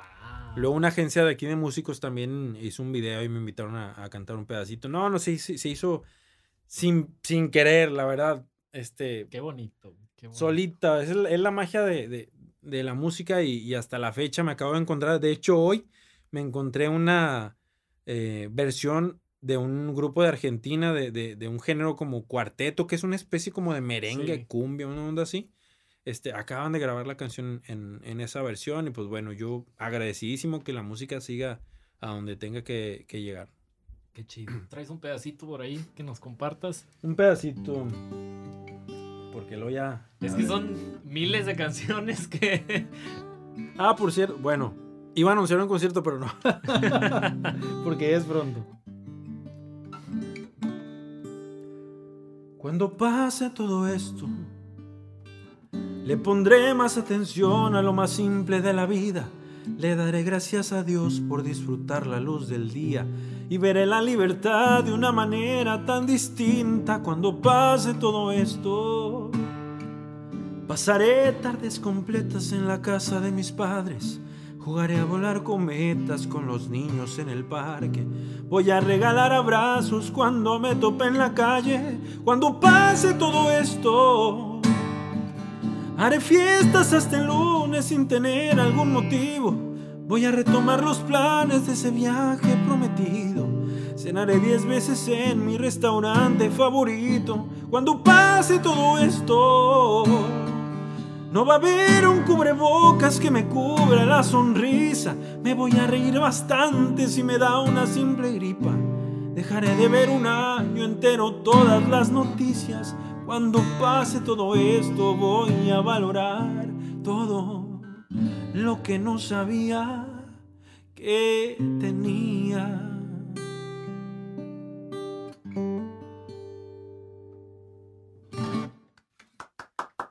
Pase todo esto. Bravísimo, bravísimo. Es inevitable, pues, que se desborde la emoción con, con una canción como esta. Yo creo que todos nos sentimos vulnerables, ahora sí que nos volvimos, todos somos iguales, es el momento en el que más nos hemos dado cuenta que si tienes lana, si no tienes lana, si tienes un caserón, si tienes un tejabán, somos iguales. Y esta enfermedad nos dio esa gran lección que... Y por ejemplo, en el caso de los artistas, que bueno, la verdad yo siempre he tenido eso bien en cuenta, pero a veces creo que a algunos se les olvida que el público es el que los hace grandes. Y ahora que no hay público, papá, ¿qué haces? Sí, los, o sea, ¿cuánto no necesitamos a la gente nosotros pues para, para poder seguir soñando? Y, y si no hay gente, que te siga, que te aplaude, pues el artista no, no es nada y no vale la pena hacer canciones ni cantar, ¿no? Entonces, lo más importante de, de la música es, son las personas, porque son las que aplauden, son las que se identifican, son las que viven y las que crean las historias. Así es, las personas es lo más importante, definitivamente. Y justamente la pregunta es esa. ¿Quién es la persona más importante en tu vida?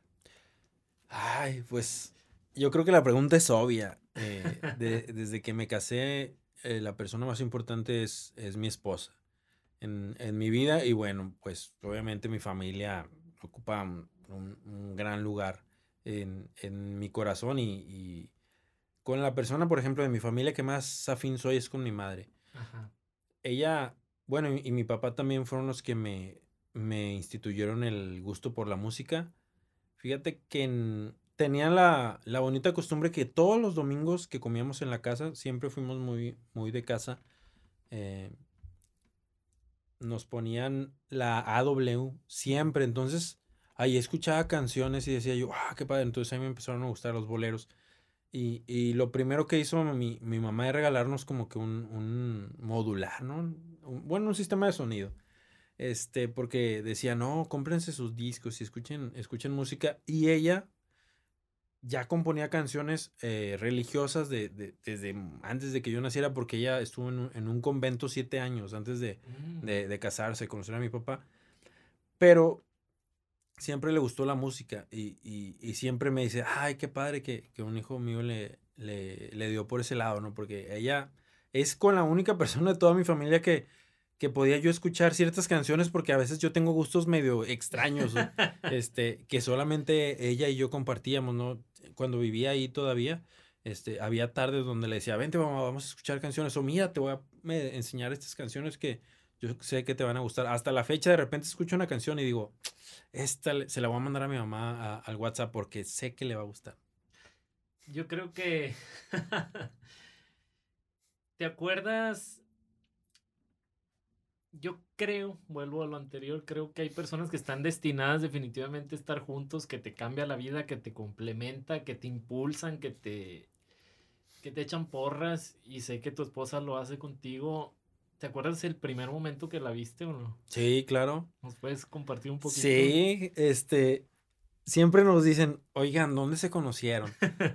y, y, pues casi siempre, no, pues que en la escuela, no, pues que, no sé, bueno, a ella yo la conocí en, en la calle, literal. en la calle.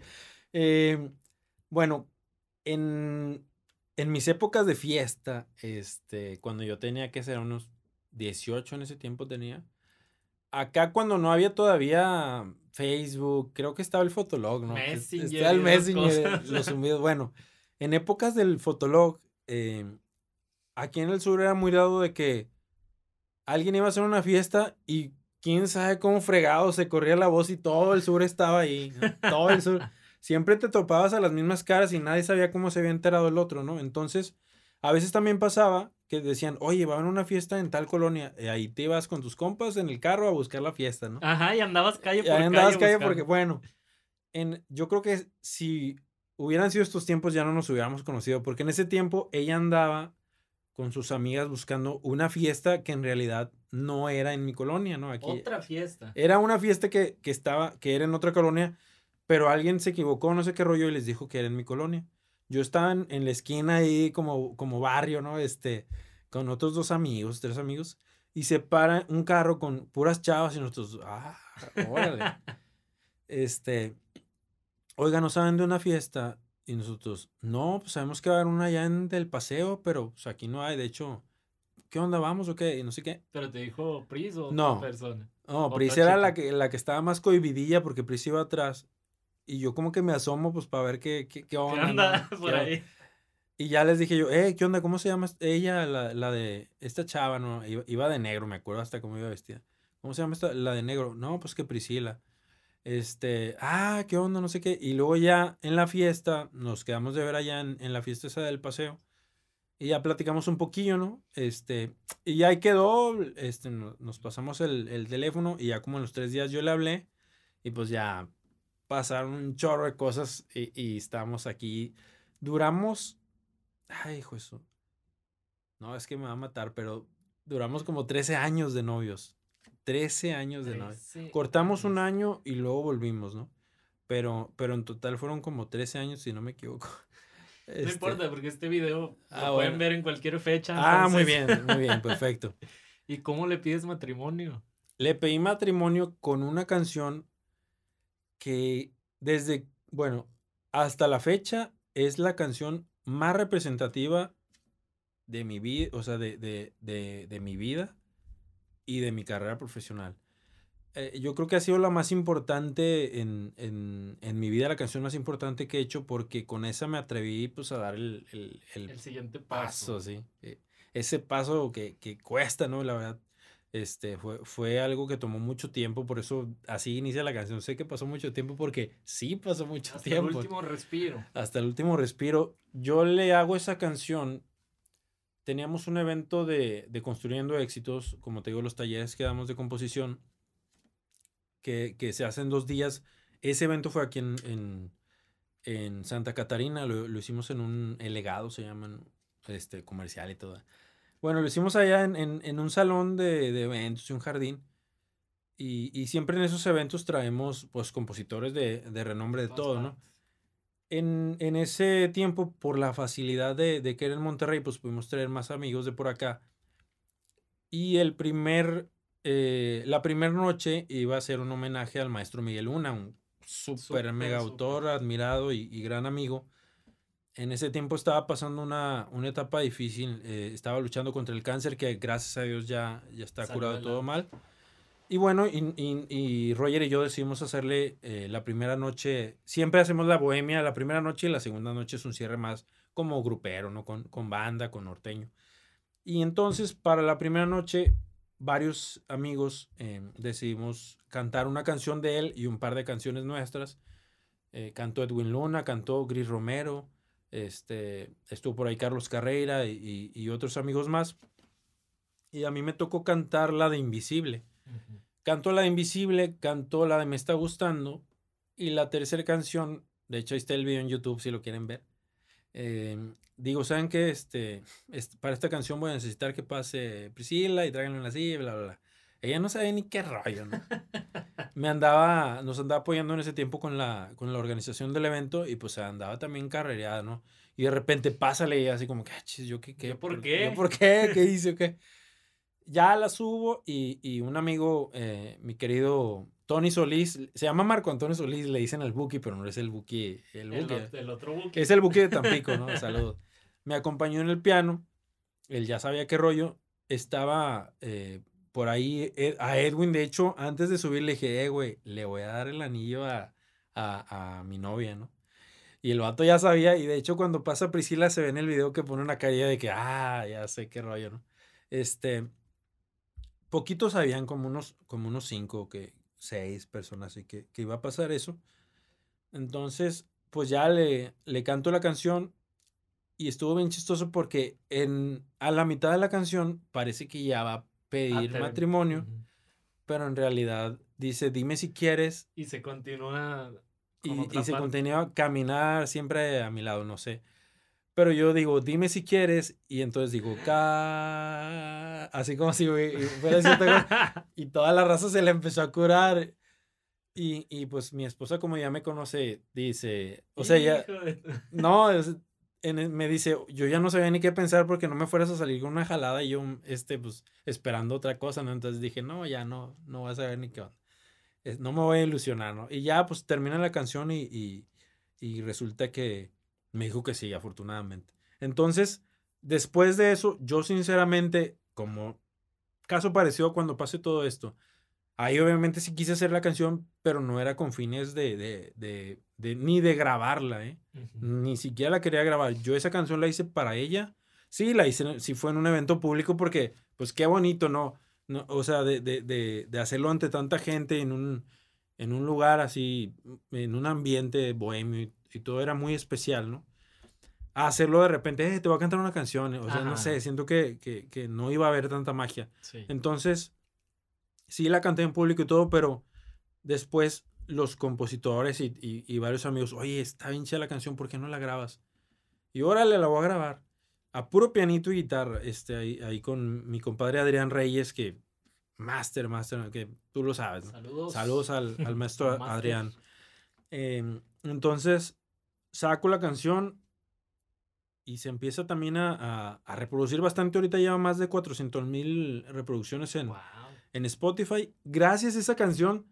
Es más, antes de esa canción, tú decías Salvador Aponte y eran cualquier otro tipo de canciones, pero no eran canciones románticas. O sea, Eso la- fue el parteaguas. ese todo. fue un partea- ese fue un antes y y un después para mi carrera, para el tipo de shows, para el tipo de, de presentaciones. De hecho, después de, de- de hacer esa canción y lanzarla, me empezaron a invitar a cantar a bodas, a pedidas, cosa que yo nunca había hecho porque mis canciones no, no hablaban de eso. O sea, tú ibas a un show de Salvador Aponte y era desmadre, era otro tipo de canciones, ¿no? Pero no era, era muy poquito de amor, ¿no? Hasta ese momento empecé a hacer muchas canciones de amor y, y te digo, me cambió la vida en todos los sentidos, ¿no? Lo, lo principal es que me la cambió de manera personal este, y, y de manera profesional, no, cállate, o sea, es, es una canción que, con la que me identifica mucha gente. Me mandan seguido videos de, de grupos de bodas que, que los novios les piden eh, esa canción para, para ese momento, ¿no? Entonces, agradecidísimo, pues, con Dios por haberme dado la, la inspiración de esa canción y con las personas por dedicársela, por, por un chorro de, de, de- veces que me han invitado a bodas y que me siguen invitando, de hecho. Qué chido, carnal, qué chido. Quiero hacerte un par de preguntitas. Ya nos estamos extendiendo y aquí nos puede amanecer. Ya sé. Pero mira, la siguiente pregunta es, si tuvieras cinco minutos con una persona que hace mucho tiempo no ves o que ya no está en este mundo, ¿a quién elegirías y qué le dirías? Mm, Pues elegiría a, a mi abuelo, al esposo de, de- de mi abuelita Gloria. Lo elegiría porque nunca lo conocí, nunca tuve la dicha de conocerlo y, porque todo lo que me cuentan de él es maravilloso. Fue un, un gran hombre. Y pues le diría que, que cuánta falta eh, ha hecho, ¿no? Porque mi abuelita no, no hay día en que yo la vea y que no hable bien y que hable de mi abuelito. Es, es un amor. Nunca había visto un amor así. Eh, eh, mi abuelita enviudó a los. Ay, a los 20, 20 y tantos años. Y, hasta, y no se volvió a casar y hasta la fecha lo sigue amando, ¿no? Entonces, eh, le diría que, que, que cuánta falta nos hace y más todavía a, a mi abuelita. Y bueno, me gustaría mucho platicar con él, conocerlo, no saber, saber este, tantas cosas de él. Pero qué tan grande no es ese amor que traspasa, traspasa, no sé cómo se diga, ya me estoy poniendo sentimental. Eh, el tiempo, el espacio. Wow. ¿Qué significa para ti? Si quieres, ya para despedirnos, construyendo éxitos, platícale a la raza de qué se trata, cómo pueden acercarse, porque la verdad que es una super plataforma. Bueno, mejor tú platícales cómo los contactan, cómo los encuentran y qué significa para ti en tu carrera. Bueno, construyendo éxitos, fíjate que nace después de, un evento. eh, yo ya, ya tenía la intención de hacer talleres y después de un evento, lo voy a decir abiertamente, Expo Compositores, eh, donde me invitaron a, a dar un, un, eh, panel ahí de un taller de composición eh, dentro de, de Construyendo. Lo doy con, con otros amigos, con el profe Leiva y con Martin Hill. Después de ahí me bajo del escenario y me empiezan a, a contactar varios compositores de muchos lados. Y uno de ellos fue el maestro Duco Domínguez, que le mando un saludo y me dice, oiga, este, ¿por qué no nos da un taller? Somos de San Luis, Acatlán, Guerrero. Yo no había escuchado este, nunca ese lugar. Me dice, estamos a tres horas de Acapulco. Órale, va, yo voy. ¿no? Este, fui, eh, eh, llegué a Acapulco, de ahí tres horas al, al lugar. Y fue una experiencia increíble, increíble, increíble. Roger en ese tiempo todavía no se sumaba al proyecto porque estaba eh, en, en- en otras ondas. Termina compromisos, tiene más tiempo y le digo, oye, pues vente para acá, vamos a hacer construyendo éxitos. Este, y, y- y, pues de ahí para el real, ¿no? Eh, con Roger, pues esto se, se hizo una realidad.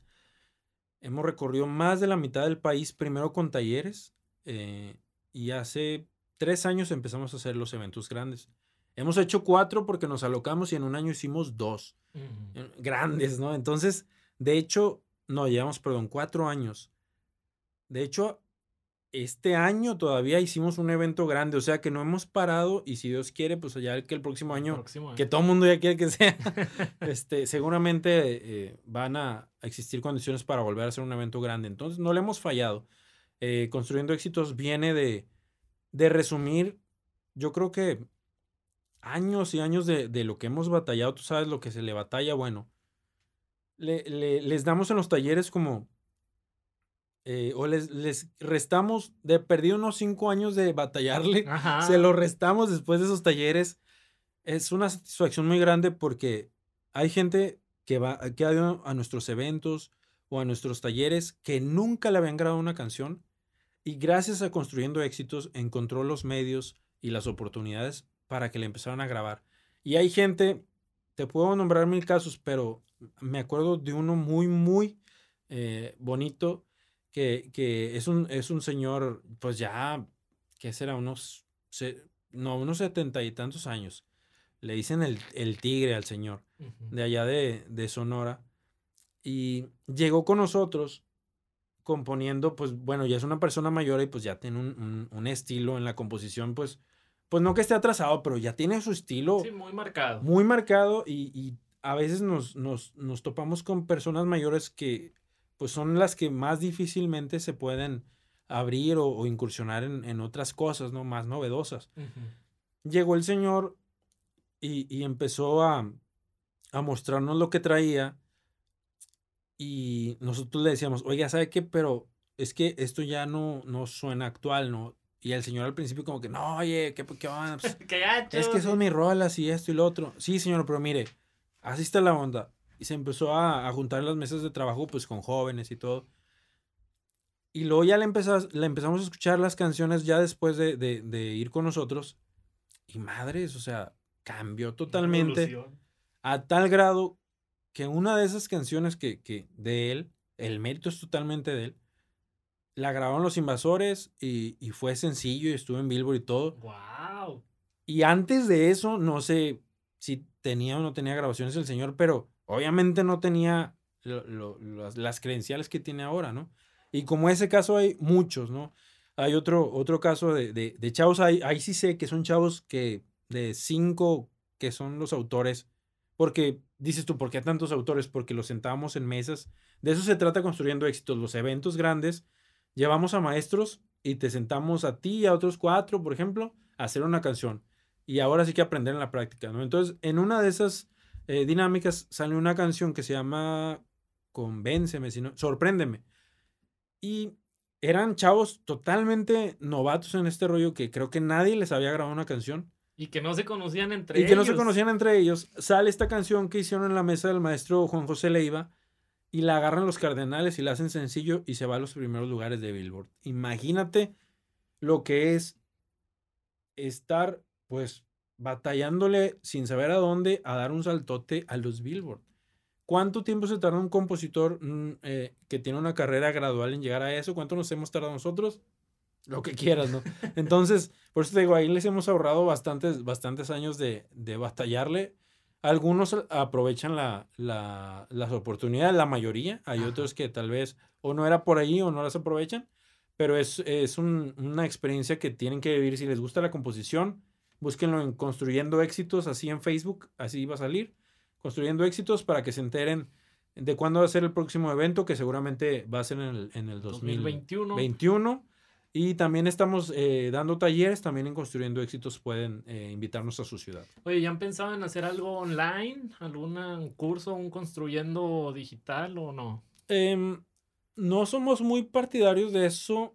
Sí lo hemos hecho, pero estamos a la expectativa como, como afortunadamente nuestro evento fue en febrero de este año. Entonces, estamos, ahora sí que cumplimos este año porque nos propusimos al menos hacer un evento grande por año. Eh, y estamos a la expectativa de, de, poder hacer otro evento grande presencial el próximo año, seguramente en Mazatlán. Este, si no es en Mazatlán, sería aquí en Monterrey, pero Pero si no se puede, de plano, sí, sí haríamos algo digital, algo, algo virtual, pero la idea es que no, es que sea presencial. Perfectísimo. Comparito, pues platícale a la raza por ahí tus redes sociales, dónde te pueden encontrar, dónde pueden escuchar tu música, tus videos. Claro, estoy en todas las redes sociales como Salvador Aponte Oficial, Instagram, en Facebook y estoy en Twitter como Chava Ponte. Los videos y este, en Spotify, en todas las plataformas estoy como Salvador Aponte, no hay otro, así que todo lo que encuentren ahí va a ser mío. Hasta en Fotolog lo pueden encontrar a mi compa. Así es, y escuchen el. No, ese ya no. Fíjate que no sé si ya no tenga. Pero quería contarte así ya rapidito el video de Veneno, de, ratas, Véanlo, está en YouTube. Lo grabamos en Mazatlán y bueno, les va a encantar. Les va a encantar Veneno de Ratas. Échate un pedacito si quieres. Nos despedimos con eso. Muchísimas gracias a todos por estar aquí en la canción de tu vida. Nos despedimos con esto, Veneno de Ratas. Ahí les va el corito, dice. Eres como un veneno de ratas, porque me matas, mi amor, y tus caricias una granada que explota mi corazón. Eres amor que me deja en coma, por tus aromas dicen que viva sin drogas, y como vivo sin ti.